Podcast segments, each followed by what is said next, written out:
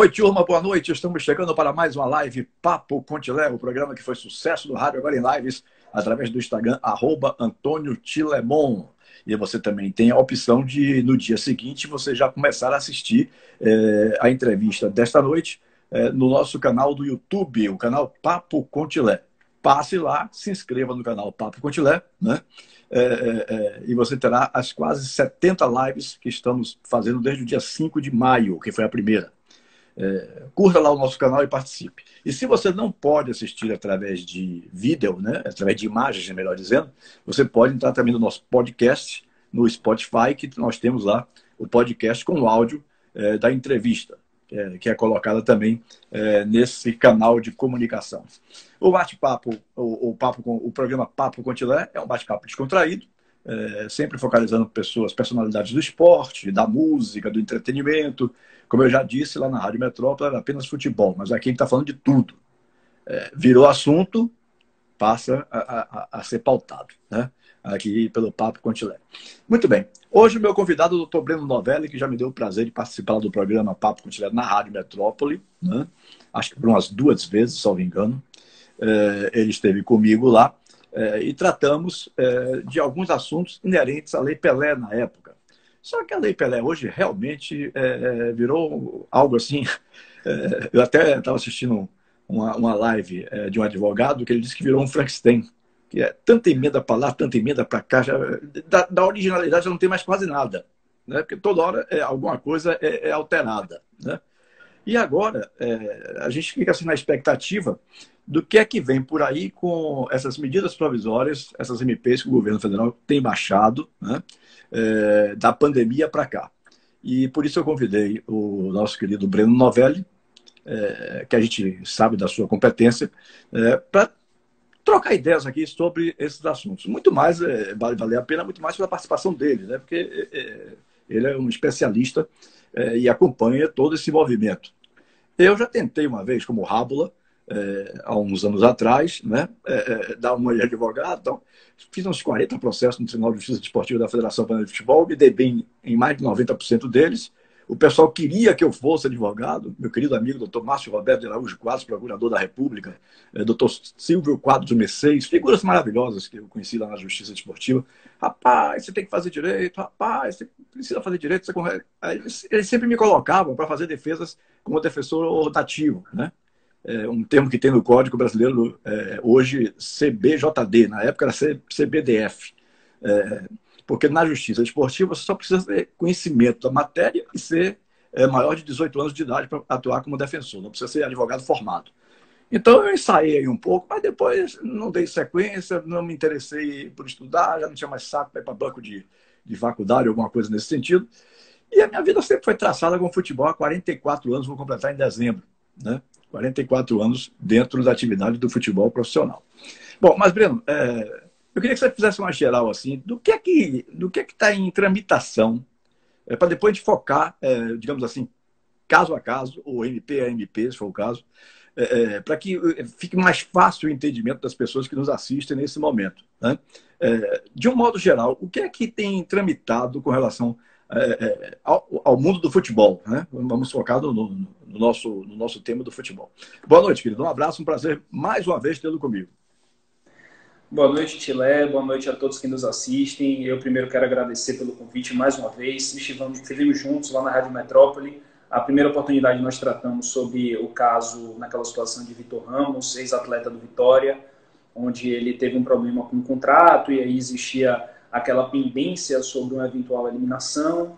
E num segundo momento, nós tivemos junto com também um grande amigo, Ricardo Maracajá, outro grande amigo, Thiago Ferreira, falando sobre aquele fatídico Bavi, onde houve todo aquele problema que culminou no Vitória ficando com um número insuficiente de jogadores em campo.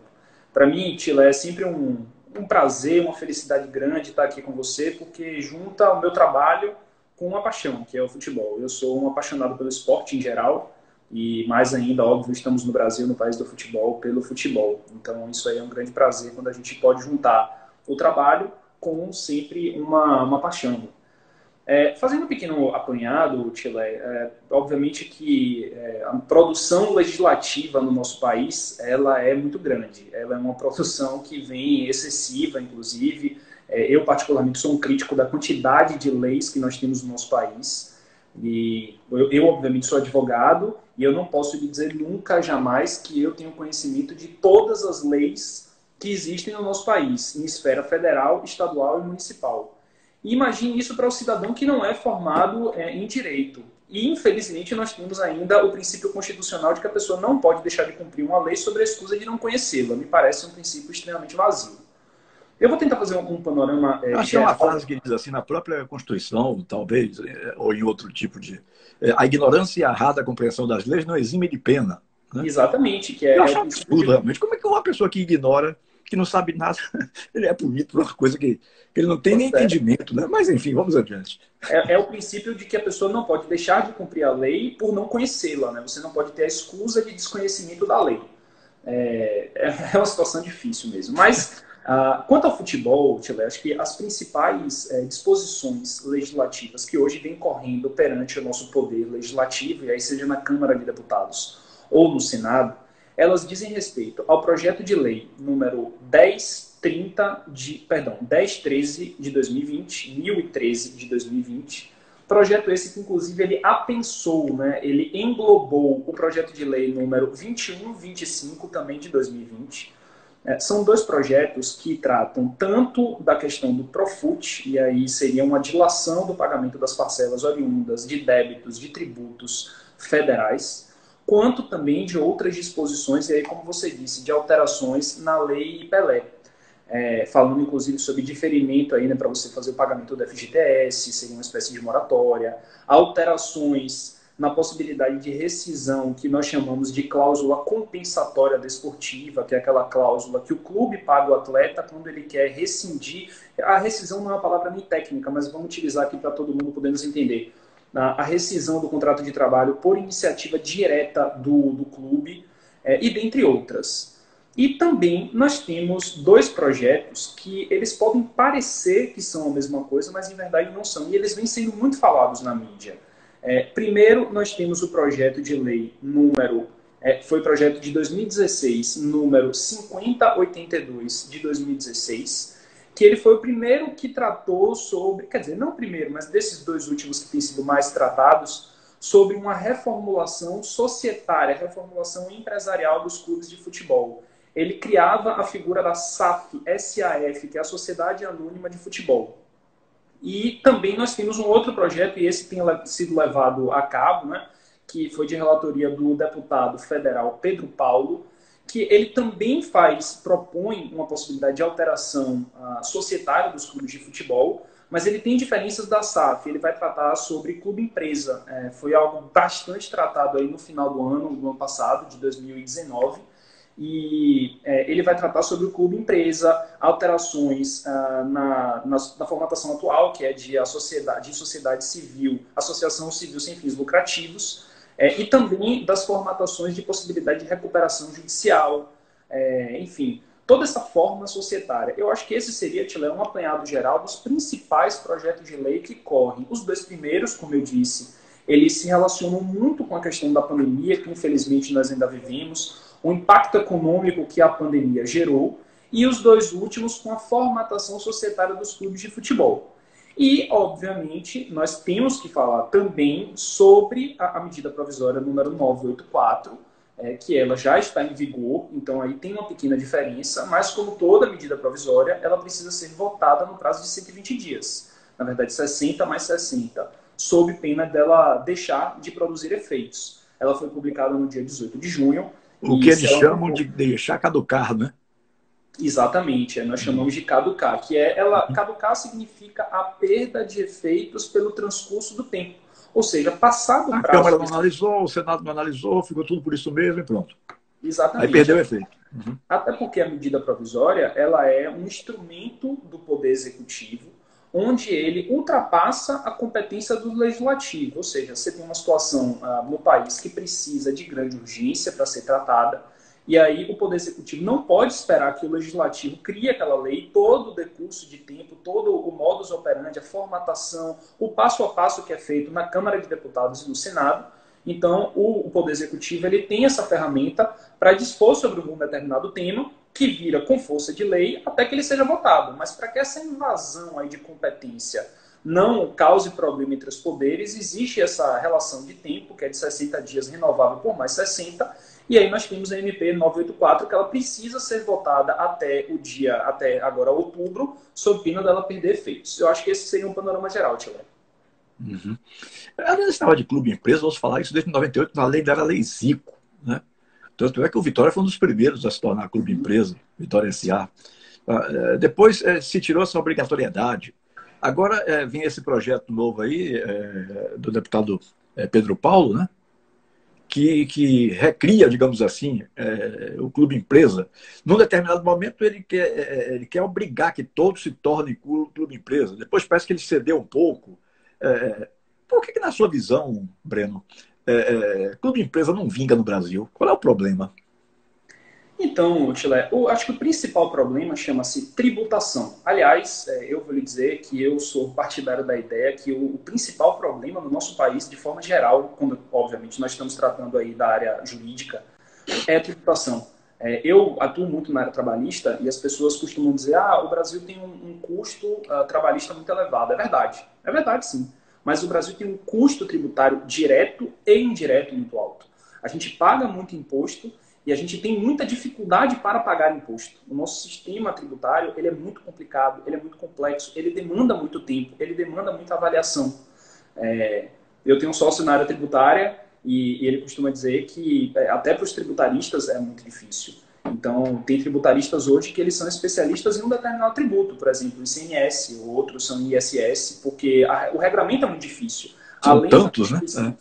Exato. Além da Constituição, além da lei... É que nem a medicina. É, antes era um médico para tudo, médico da família. Depois passou a ter endocrinologista é, e por aí vai. É, ortopedista e por aí. Exato. A, a, acho que a principal coisa que, que dificulta esse processo, como você estava perguntando, Tila, é a tributação, porque as associações civis sem fins lucrativos, elas têm um modelo de tributação que é muito mais baixo.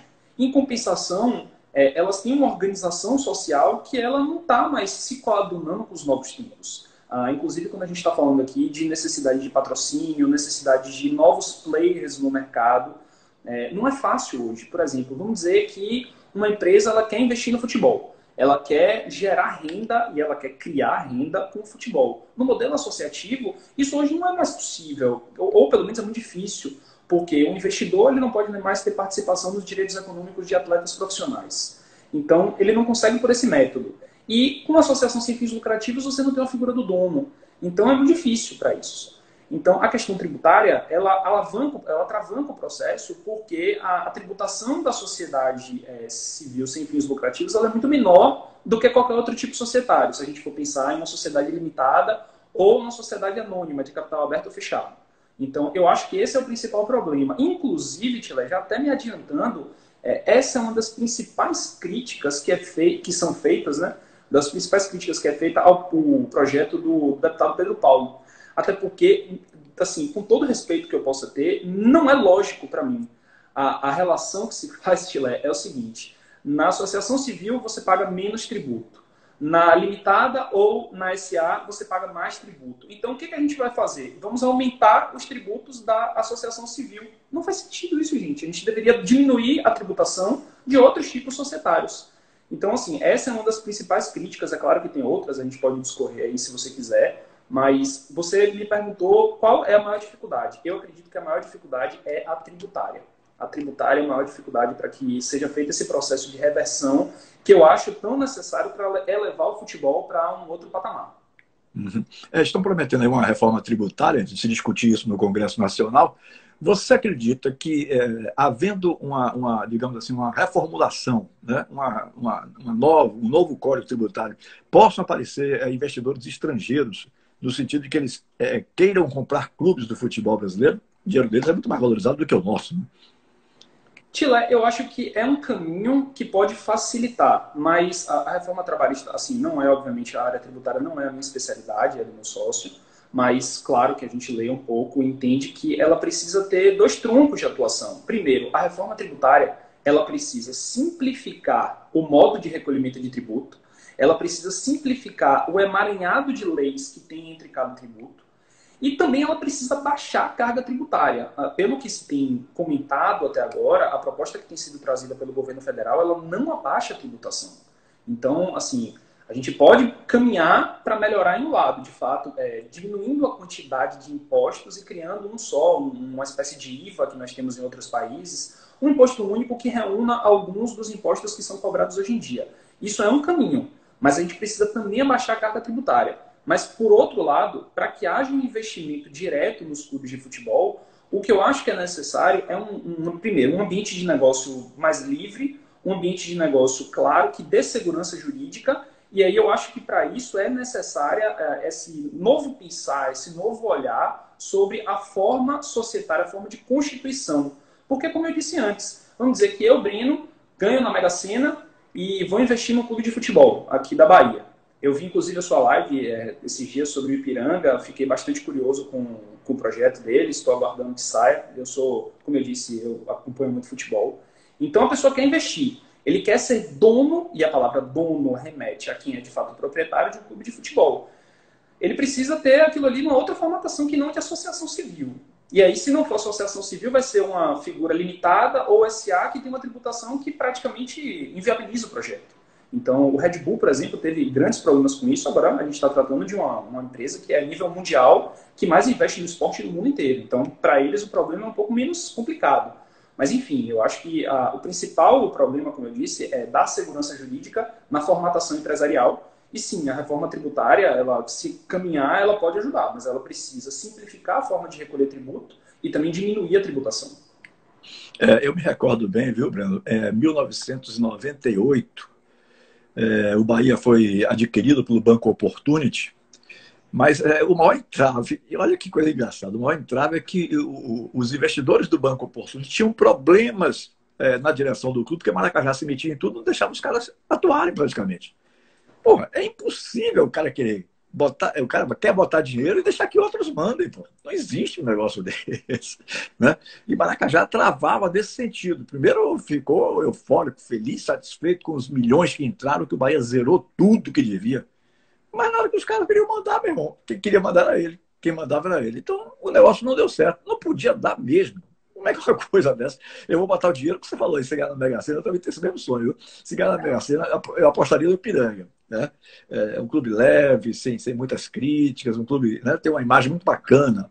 É, o clube de Irmã Dulce, de Jorge Amado, é, do recém-falecido é, professor Jorge Portugal. Jorge Portugal, exatamente. Então é um nome leve, um nome bom para se investir.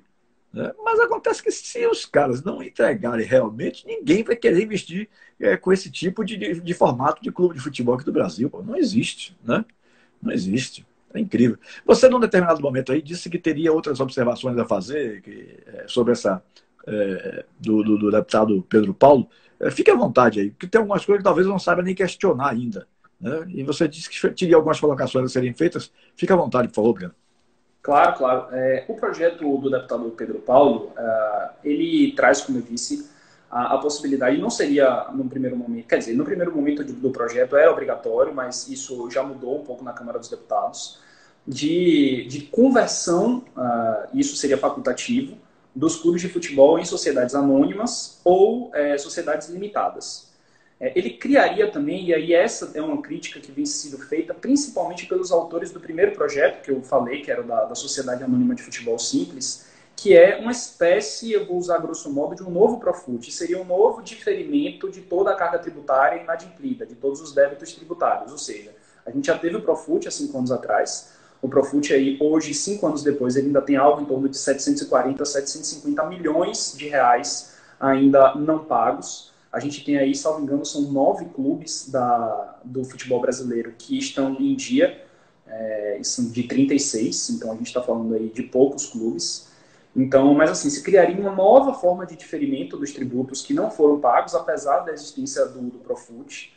É, tem um outro aspecto, Tilé, que é, é, eu acho preocupante também. Não que seja impossível, eu acho que se existe essa previsão no mundo empresarial, ela deve sim ser aplicada ao clube de futebol que se torne uma empresa, mas é preciso ter muito cuidado com isso, que é a recuperação judicial imediata. Inclusive, nós estamos vendo isso ah, no Botafogo. Fala-se que o Botafogo já está muito avançado na criação do clube empresa, exatamente para a figura da recuperação judicial, e aí para tentar explicar rapidamente, é, você poderia criar uma empresa, e aí ela sendo em qualquer tipo de, de modelo societário, que ficaria com a panda podre, como nós chamamos, que é com todos os débitos, e uma outra empresa, aí pode ser uma sociedade de propósito específico, que é uma SPE, que essa sim geriria o futebol e teria os ativos. E aí você joga todos os débitos para uma recuperação que, basicamente, para quem está nos assistindo, Tilé, é um, processo onde o credor, ou perdão, o devedor, ele diz aos credores, olha, eu só tenho condição de pagar dessa forma. E aí os credores, obviamente, eles vão deliberar e eles vão aceitar ou não. É, e aí, se não aceitar, só cabe a figura da falência. E aí a falência ela costuma ser prejudicial para todo mundo. É, até porque os créditos normalmente são muito superiores a, ao montante de, de bens é, que podem ser para satisfação. Então, a, a, proposta do deputado Pedro Paulo, ela fala na possibilidade de RJ, eu acho que não é ruim, mas ela fala na RJ imediata, quando para o mundo empresarial a gente fala em um período de dois anos. Então, bom, aí você cria uma possibilidade. O clube ele se transforma numa, empresa SA ou limitada e logo depois ele já entra em RJ. Parece uma coisa é, que camufla uma ideia de que os, os, credores eles vão ter uma perda nesse ponto. É, também ela cria uma figura interessante que já vinha sido trazida pela reforma trabalhista. Nós tivemos uma grande reforma na área trabalhista no ano de 2017 e ela criou a figura do empregado hipersuficiente. O que, que seria isso? Na legislação trabalhista, é aquele empregado que, um, ele tenha diploma de curso superior e, dois, ele receba até duas vezes o regime geral da Previdência Social. Hoje isso dá em torno de 12, 13 mil reais.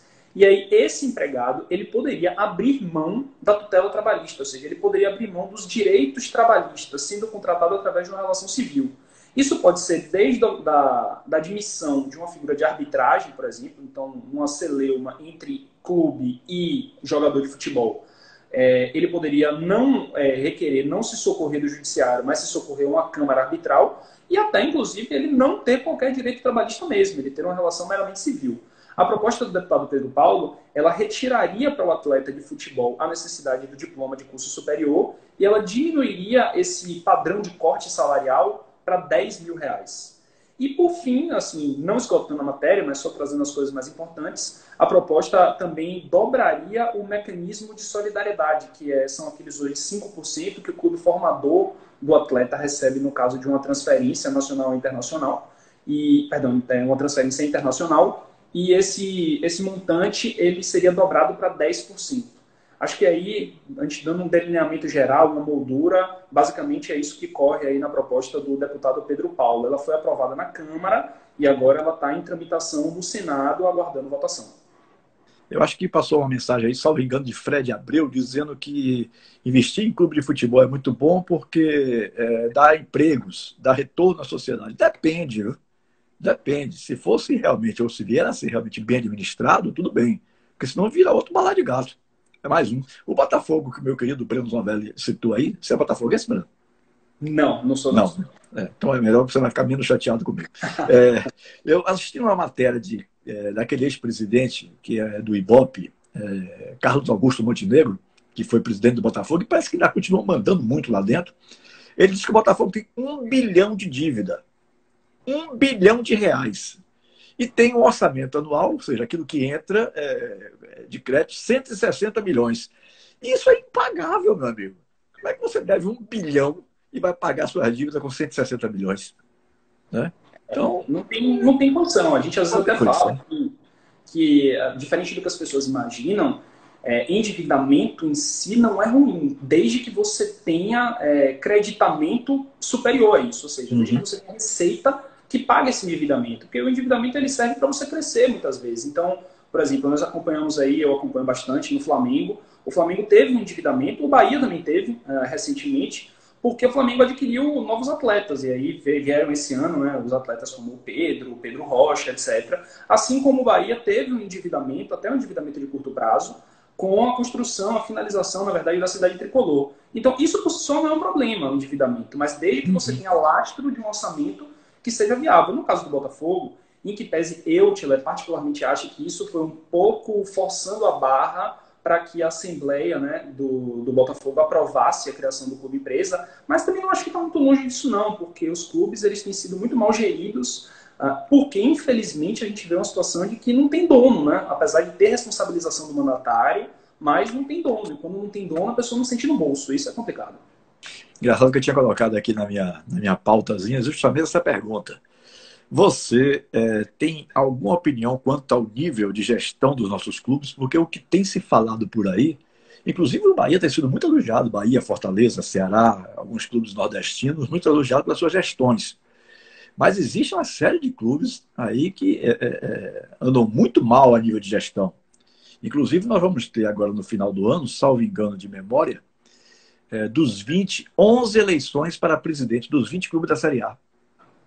Serão 11 eleições desses 20 clubes. Então, é aquela coisa, você não sabe como é que você vai investir para o ano que vem, quem é que vai ganhar a eleição, quem deixa de ganhar, né? vai continuar a mesma coisa, a mesma, a mesma gestão, quer dizer, o candidato atual será reeleito, o, o presidente atual será reeleito ou não, né? Qual é a sua, a sua visão, de um modo geral, sobre gestão desses clubes, Breno? É, eu tenho uma opinião que é bastante dura nesse sentido, Tilamão. Infelizmente, a, a gestão de clubes de futebol no Brasil exceto agora nos últimos tempos, e aí você citou bons exemplos, eu acrescentaria também, de certa forma, o Grêmio com, com o Romildo Bolzan. Eu acho que é um bom gestor, pelo que eu vejo. Eu não sou torcedor do Grêmio, mas eu acompanho o futebol. Uhum. E também, através do Marcelo Paz, do Fortaleza, o presidente, não me recordo o nome dele, do Ceará, também faz um bom trabalho. O Guilherme Belintani no Bahia. Mas eu acho que a gestão em si ela é muito, muito, muito ruim. Primeiro, porque não existe um dono. Então, se não existe dono, ninguém sente no bolso. Se ninguém sente no bolso, não há preparo. Eu acho que é uma cadeia lógica. É, segundo, porque a gestão de clubes no país, para mim, ela parou no tempo. E eu digo isso porque há verdades que elas são um pouco indigestas, mas elas precisam ser ditas.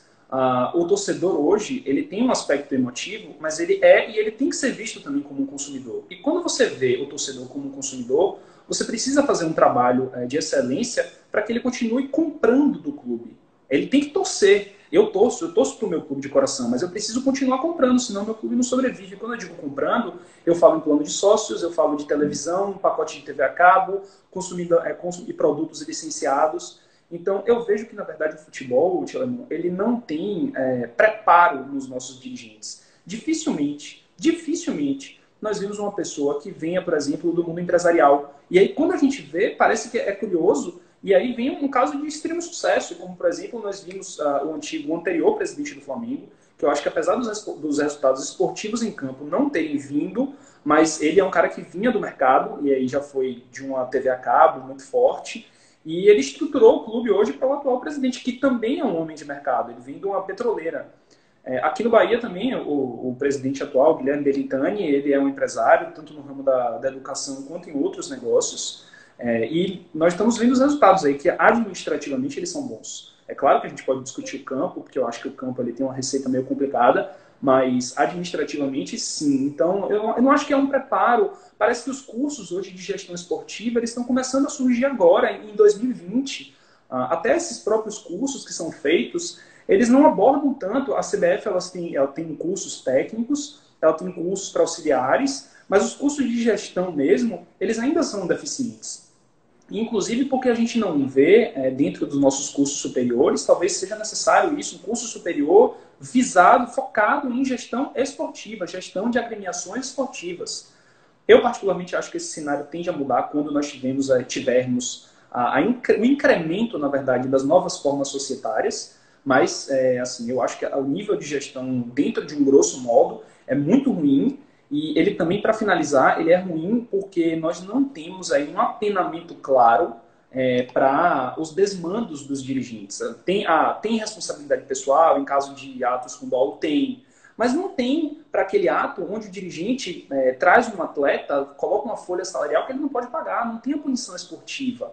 E a punição esportiva ela vem da FIFA, como por exemplo o Cruzeiro agora está atravessando, começando a Série B, que começou aí no final de semana, com menos seis pontos. Mas precisa ter também para os salários. Você tem aí times com três é, meses de salário e dirigente dizendo que é isso mesmo, e contratando. Enfim, acho que essa é uma realidade que não é mais, não se coaduna mais com o ano de 2020. Eu espero particularmente que mude muito rápido. É, o Fred Abreu voltou aí dizendo não há um padrão de gestão esportiva nos clubes. Não há mesmo, não. Até porque, no Brasil, geralmente, presidente de clube ou é deputado federal, ou é um senador, ou é um deputado estadual. Poucos são deputados estaduais. A maioria são deputados federais. Né? E aí, meu amigo, quando mexe com esse pessoal, é complicado, é complicado. Né? É, essa tal bancada da bola na Câmara Federal, é, ela faz tudo que a CBF quer. É, então, a gente não sabe. É, é tudo que a CBF é, indica é aprovado. Né? Tudo. Não passa nada contra a CBF. Tentaram fazer uma, uma CPI do futebol, Romário se, se virando todo para poder conseguir colocar a CPI em funcionamento, não deu em nada a bancada da bola é forte, a CBF parece que banca, patrocina, não sei. Eu não posso aqui ser leviano de afirmar a forma, mas eu sei que é um negócio muito estranho, muito esquisito essa de bancada. coisas mais modernas, Chile. Qual é o clube? Você trabalha com futebol já há 44 anos. Isso. Qual é o clube que você conhece que faz um trabalho sério de gestão organizacional? Qual é o clube que você conhece sério que faz um trabalho de compliance interno? É, quando eu estou falando isso, parecem nomes meio complicados para quem está nos assistindo, mas assim, uma gestão de estruturação organizacional é você fazer um organograma, um fluxo de quais são as funções, a que lugar elas se ligam e qual é a atribuição de cada função. Aonde que a gente tem? Qual o clube que faz isso? Pouquíssimos. E a gente diz lá, ah, por exemplo, hoje o Flamengo ganha tudo porque o Flamengo tem 40 milhões de torcedores. Também, mas o Flamengo ganha tudo porque ele fez um trabalho muito forte com a Big Four na área empresarial. E a, a Big Four fez esse trabalho dentro com eles, de estruturação interna, de dizer qual é a competência de cada pessoa, o que que faz, quem se subordina a quem. Fez um trabalho muito interessante e que é visado, focado no mundo empresarial. As empresas fazem isso, desde as pequenas até as grandes empresas. Então, essa é uma das coisas que dificulta para o futebol. E aí, infelizmente, quem tenta trabalhar um pouco isso, infelizmente, pelas pessoas que têm uma visão um pouco mais anacrônica, é crucificado, dizendo que dá planilha, ah, é muito avançado, ah, não é bem assim, futebol não é isso, futebol é bola na rede, enfim, é, é uma situação que eu espero que mude. É, eles começam até a tentar colocar em prática, mas quando os resultados, quando a bola não entra, quando a bola não entra, aqui no Brasil tem essa frase que eu acho interessante, quando a bola não entra, meu amigo, não adianta. Se a, a, a, pode estar tudo errado administrativamente, mas se a bola estiver entrando, está tudo certo. Né? Você citou aí o ex-presidente do Flamengo, acho que você estava falando de Edmundo Santos Silva, né? Não, não, eu tô falando. Ai, meu Deus, esqueci o nome dele. É, foi exatamente anterior ao Landim. É isso, eu tô é um baiano até. Eu acho que. Não, é, não, não, não. Era, eu tô, eu tô errado, tô errado. Foi, não, é um ele foi da Sky, é, ele é, é, é, careca, eu esqueci o nome dele agora. Isso. Eu tive, eu tive, eu fui convidado para participar de um jantar em homenagem a ele, uhum. quando o Flamengo veio jogar aqui em Salvador contra o Vitória. O presidente do Vitória na época era Ricardo Davi, que gentilmente me convidou para participar desse jantar. Ele ofereceu um jantar com 20 convidados, é, em homenagem a Eduardo Bandeira de Mello. Eduardo Bandeira de Mello. Eduardo Bandeira de Mello, né? Então ele fez essa homenagem e ele lá é, disse que o Flamengo já tinha 500 milhões de patrocínio e que não tinha mais condições de pegar patrocinador algum, que estava, é, é os, patrocinadores estavam em fila. Quando um queria sair, ele aí comunicava ao primeiro da fila. Você veja, e, e ele reconheceu que realmente no futebol não deu certo. Mas é, é, é, é, ele, ele preparou, ele pavimentou todo esse terreno aí para o atual presidente decolar. Né? O atual presidente decolou por causa é, do Eduardo Bandeira de Mello, que a torcida não gosta tanto porque não ganhou em campo. O Flamengo não, não foi um time vencedor na gestão dele. Aí entra o Rodrigo, começa a ganhar tudo. Aí, meu amigo, a bola está entrando, está tudo lindo e maravilhoso, né? Cadê que o Flamengo pagou até hoje para aquelas 10 mortes no Ninho do Urubu? Até hoje o Flamengo é, parece que pagou só duas, três famílias das 10 que tiveram vítimas. Né? Então a força do Flamengo é um negócio muito grande, muito forte, é forte demais. É, tanto para defender como para atacar. Né? Então, para se defender, se é um clube pequeno, coitado com aquelas 10 mortes, coitado. Esse clube estava com portas fechadas hoje. Não tem a menor dúvida disso. Né? Mas é assim, é assim que se toca a, a música, a, a, se dança de acordo com a música, né? é, como se diz. Mas, o, o, o Breno, é, sobre a 984, com relação é, a essa nova forma dos clubes negociarem seus contratos é, para a televisão, né? de poder, de, de, o mandante poder negociar diretamente e tal. É, Como é que você está vendo isso? Você acha que foi uma coisa positiva, uma coisa que não vai render muito? Eu acho muito difícil a Globo se dar por vencido e não tomar nenhuma providência. Alguma coisa ainda vai acontecer no meio do caminho aí. Né? É, e dizem que até, pasmem, dizem que até o presidente da Câmara, Rodrigo Maia, chamado de Rodrigo Botafogo, é, ele não quer que a Globo seja prejudicada. Imagina, fizeram uma, uma, reunião, videoconferência semana passada, acho que foi na semana passada, não me engano, é, dos 20 clubes da Série A, 16 estão a favor e quatro, apenas quatro estão contra. Fluminense, Fluminense, Botafogo, São Paulo, São Paulo e mais um. É, eu até, acho que eu, eu até cheguei até a anotar isso. Fluminense. Fluminense, Botafogo, São Fluminense, Paulo. São Paulo, tenho certeza absoluta. Eu acredito que Grêmio também. Eu acho que foi Grêmio Internacional, salvo engano. Não, Internacional não. Internacional acho não, que estava né? a favor. Sim. Então, muito bem, 16 a 4. É, parece que é um, é um placar elástico, né? a grande maioria deseja. Mas ainda aparece gente para ser contra isso. Na sua opinião, isso é uma coisa salutar, uma coisa interessante? Qual é a visão que você tem sobre sobre esse projeto. Olha, medida provisória, né? Isso. Eu vou, eu vou tentar fazer um, um apanhado geral pois não, e aí depois eu vou dizer, obviamente, a minha opinião pessoal. Uhum. É, primeiro, uh, que a medida provisória ela foi criada e a gente pode discutir, eu acho que é muito válida a discussão sobre a ausência de um caractere formal, que é a de urgência. Uh, de fato, eu não vejo no país, na situação que nós vivemos hoje, uma situação de pandemia, uma urgência de tratar o assunto do televisionamento dos, dos clubes de futebol, das partidas, como algo urgente que mereça atenção para medida provisória. É, eu também reconheço, Tile, que é, é, óbvio que a medida provisória ela foi articulada no primeiro momento para favorecer os interesses de um determinado clube carioca que não tinha é, contrato com a Globo para a transmissão do campeonato, do campeonato carioca.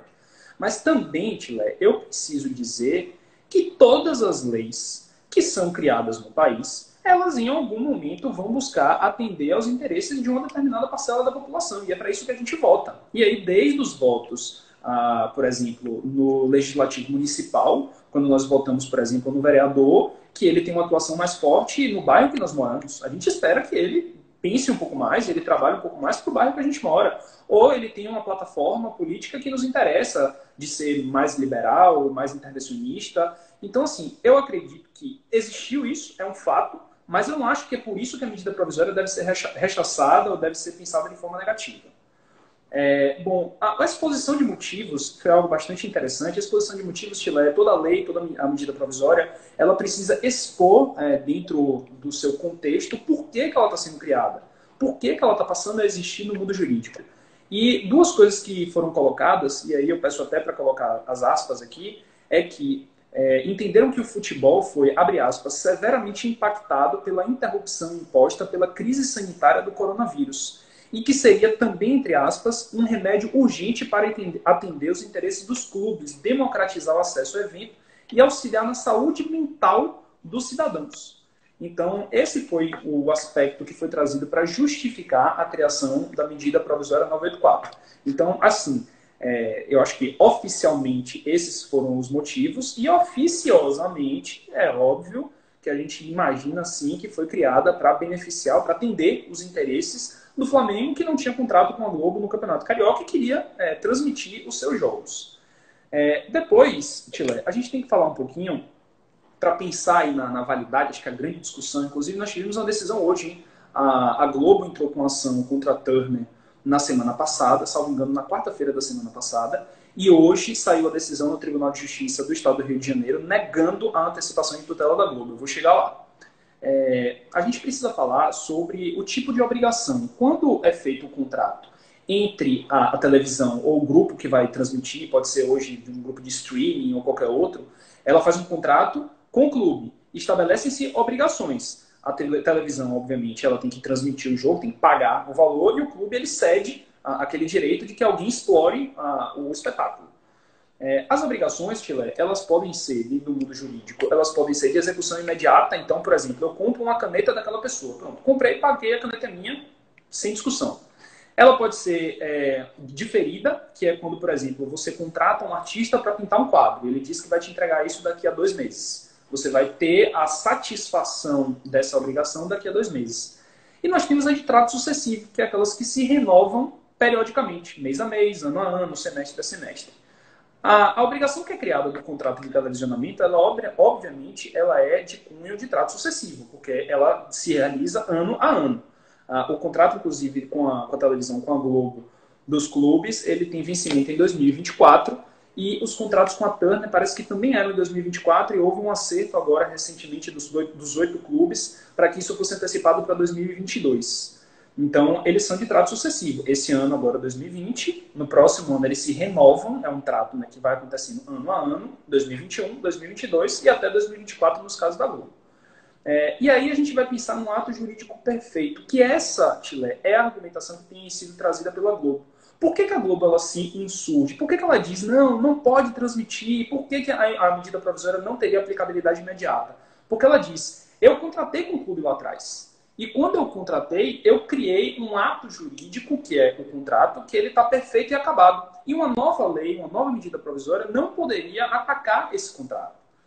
A gente tem um problema nisso. É, de fato, ele é um ato jurídico perfeito porque ele não pode retroagir. Ou seja, não faria sentido os clubes buscarem, por exemplo, algum tipo de remuneração da Globo pelos jogos que eles foram transmitidos no ano de 2019. Os clubes não podem fazer isso mas particularmente eu entendo diferentemente da tese que é trazida pela TV Globo, que no momento de vigência da medida provisória para frente, os clubes adquirem o direito de televisionar aquele espetáculo.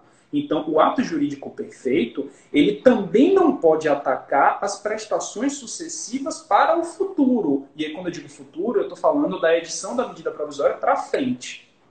Então, e aí a gente vem para situações que foram muito tratadas no mundo jurídico, é, que o contrato ele daria direitos à TV Globo. A gente tem que diferenciar aí, Tilano. Uma coisa é o direito um, de transmitir os jogos.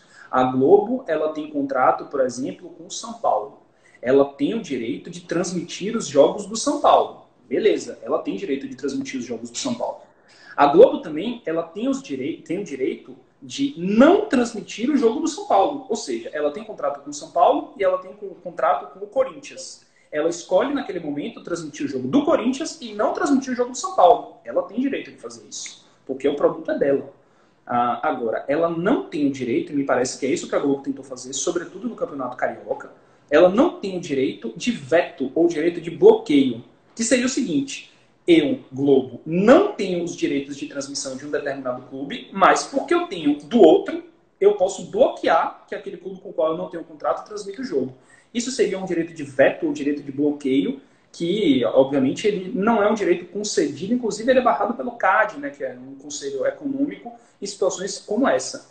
Então, aí, Tilé, a Globo me parece que nesse caso, é óbvio que as interpretações jurídicas elas não formam, num caso como esse, algo é, uníssono, algo de unanimidade. Inclusive, a ação da Globo, originalmente lá atrás, a primeira ação, ela teve a tutela antecipada negada, e aí depois, no tribunal, no agravo de instrumento, a tutela foi deferida, mas a Globo desistiu da ação, rescindindo o contrato do Carioca. Agora, nós já tivemos um entendimento que parece ser similar. A Globo entrou com ação contra a Turner, para determinar que a Turner não pudesse transmitir os jogos dos clubes mandantes que têm contrato com a Turner contra visitantes que têm contrato com a Globo. Então, no primeiro momento, saiu a decisão hoje, a, a juíza de piso entendeu que a Globo não teria esse direito, que a medida provisória, se não for discutida a sua regularidade formal, aquilo que eu disse lá atrás, que não atende aos critérios de urgência, mas que se ela não for atacada nesse sentido, ela tem aplicabilidade imediata, ela tem força de lei imediata, e que o ato jurídico perfeito ele não prejudica os atos sucessivos para frente. E aí, Tila, para a gente finalizar esse, esse, pequeno resumo aí da, da 984, é, surgem algumas dúvidas e está todo mundo muito não entendendo o que está acontecendo, vai passar o jogo do Bahia, vai passar o jogo do Atlético Paranaense, enfim. É, lembrando que a medida provisória, quando a gente fala, Tila, a gente está falando em um campeonato brasileiro que tem 380 jogos. Desses 380 jogos, na sistemática anterior, ou seja, quando você precisava ter um acordo com as duas agremiações, com os dois clubes, a Globo tinha esse dado, ele não está atualizado, porque naquele momento a Globo ainda não tinha contrato com o Red Bull Brasil.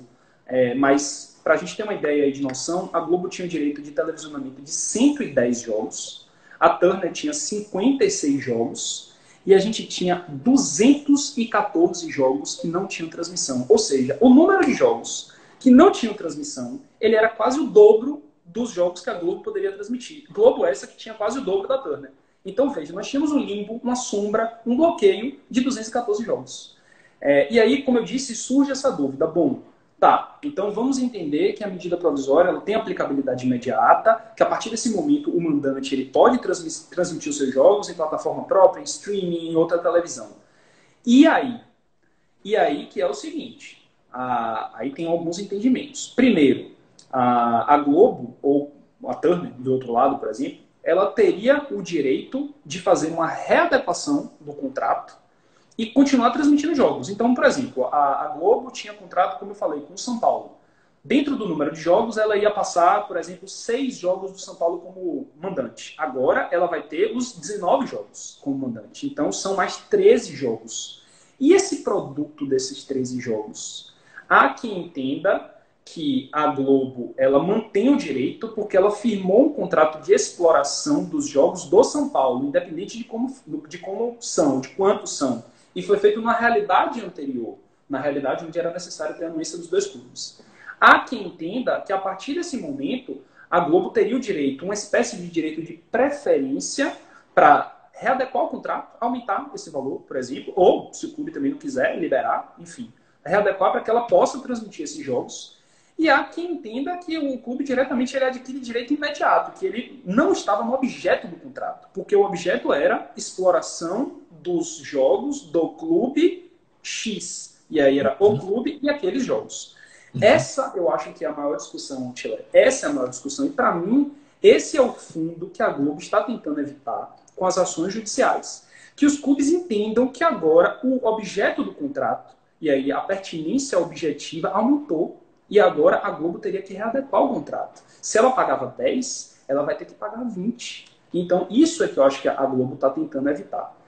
Finalizado esse panorama, Tila, se você me pergunta sobre a, a, validade, se é boa a CMP, eu acho que é sensacional. Existe um estudo da Ernest Young, também que é uma Big Four que eu citei, que fez um trabalho no, no Flamengo, e ela fala sobre a movimentação de valores é, e que no Brasil a gente tinha uma jabuticaba. Jabuticaba é um termo muito, muito utilizado na, no meio jurídico, porque é uma coisa que só tem no Brasil, né?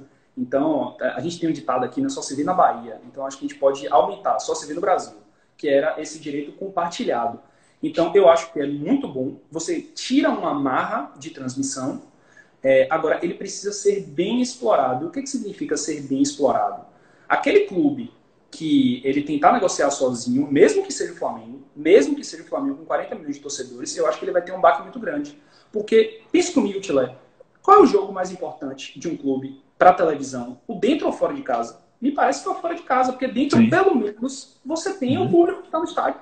Então, pelo menos você tem as pessoas que vão compartilhar a experiência, o dia do jogo dentro do estádio. E fora não. Fora você precisa da televisão para assistir aquele jogo.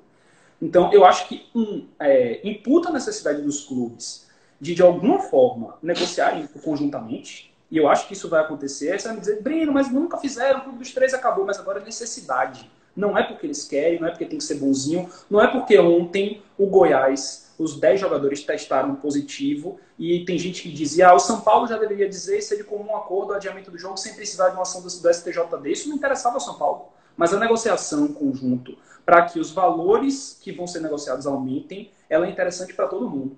Então, eu acho que isso é importante. E o segundo é que os clubes sejam criativos. A gente está vivendo um momento onde o streaming está aumentando. É claro que no Nordeste a gente tem menos lares, é, cerca de 25%, segundo dados da Anatel, com internet é, de banda larga, mas isso vai ser uma realidade daqui a alguns anos. Então é isso. Se os clubes souberem se organizar para comercializar e se eles souberem fazer, buscarem novas alternativas de televisionamento, eu acho que a medida foi fantástica. Uhum. Bom, nós temos, é como eu digo sempre, o papo quando é bom, a hora voa. É, nós temos menos de 10 minutos para o final da nossa live, porque a duração é de uma hora. É, e eu queria que você falasse agora para a gente sobre é, o que, que atingiu os jogadores. Por exemplo, é, teve aquele aspecto de redução de salário, ou de, de, de, de, tempo de contrato de três meses para o mínimo de 30 dias, né? E a questão salarial. Tem clubes que dizem assim, não, eu vou lhe pagar 30% menos do que você ganhava. Isso é legal? Isso pode ser feito? Né? É uma decisão unilateral É, como é que você está encarando esse, essas questões aí? Vamos lá, Chile. Primeiro, tem a aplicação das medidas provisórias de número 927 e 936. São medidas provisórias gerais, ou seja, ou seja, não foram especificamente para os atletas profissionais de futebol. E elas previam a possibilidade da redução de jornada com redução proporcional da remuneração. E elas previam também a possibilidade de suspensão do contrato de trabalho. Particularmente, tive muito trabalho com elas, porque muitos dos meus clientes precisaram fazer isso. É, como eu disse, é genérico, não é só para clubes de futebol. Não, não pode ser unilateral. É, há necessidade de concordância de ambas as partes. Eu também acho que foi uma medida provisória para a economia brasileira muito boa, porque existia necessidade de dar um fôlego de caixa. Agora também a gente volta para a questão de gestão.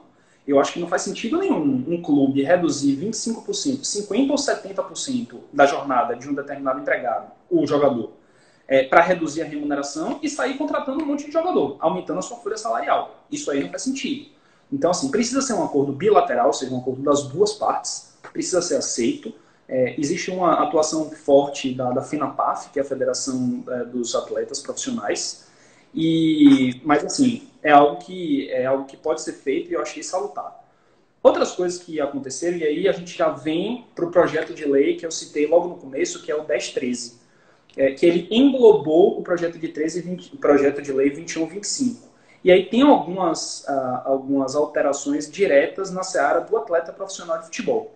E a primeira que eu entendo que chama mais atenção é a redução em metade, em 50%, da cláusula compensatória desportiva. O que, que é isso?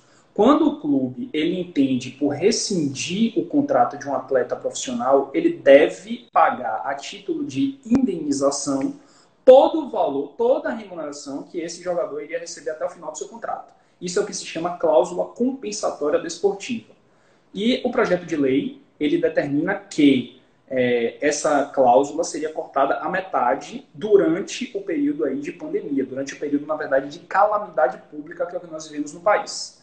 E um outro aspecto, e houve aí uma, uma rejeição muito forte, principalmente pelo Sindicato dos Atletas Profissionais, pela FINAPAF, que é a Federação Nacional de Sindicatos dos Atletas Profissionais, que é quanto à, rescisão indireta pelo não recolhimento do FGTS no período de três, vezes, três meses. A Lei Pelé, ela dizia que é, isso funciona também para outros meios, viu, Tila? Não é só para uhum. o futebol, não. Se você deixar de recolher o FGTS de um empregado pelo período de três ou mais meses, opera-se uma rescisão do contrato de trabalho por culpa do empregador, porque ele deixou de cumprir uma obrigação que lhe era cabível. É, e aí, esse projeto de lei, ele vem determinar que durante o período de calamidade pública e até 180 dias depois, até 180 dias depois, seis meses, não seria mais considerado é, como rescisão indireta se o clube deixar de fazer o recolhimento tanto do FGTS, pasme, para mim o que é pior, das contribuições sociais. E aí a gente vai pensar, e aí? E se um atleta, e a gente tem que pensar que atletas que ganham mais do que 10 mil reais são 2,5%. A maioria ganha o salário mínimo, ganha dois salários mínimos. E se esse atleta sofre uma lesão, e precisa receber um auxílio do INSS. E aí? É, e aí ele não, não estaria englobado. Então, assim, basicamente, eu acho que essas são as principais alterações que foram trazidas. Uma, que é, como você falou, da redução de, de remuneração, que é MPs gerais, aplicou-se para todas as empresas, e outras do projeto de lei 1013, que está em tramitação no Senado, aguardando para ser votado. Uma curiosidade pessoal, Breno, é, isso já tem alguns anos que parece que isso foi alterado, mas só porque realmente eu não guardei na memória. É, qual é a diferença do que se dizia cláusula penal é, para a cláusula indenizatória? Se não me engano, foi alguma reforma da Lei Pelé em 2011, 2012, alguma coisa assim. Alguém me perguntou, hoje eu não soube responder. Não, na verdade, eu acho que é uma. Eu, eu, entendo que é uma mudança basicamente de nomenclatura. A gente hum. tem hoje no, no, contrato do atleta profissional duas cláusulas. Uma que é a compensatória, como eu disse, quando o clube tem o interesse de rescindir o contrato, ele paga toda a remuneração, é o que se chama de cláusula compensatória. Você compensa ao atleta profissional todos os valores que ele receberia ao longo do contrato. E a segunda é a cláusula indenizatória desportiva, que é quando o atleta profissional ele quer rescindir o contrato com o clube. Isso acontece, na maioria das vezes, quando um terceiro quer adquirir os direitos econômicos para que esse atleta vá jogar em outro local.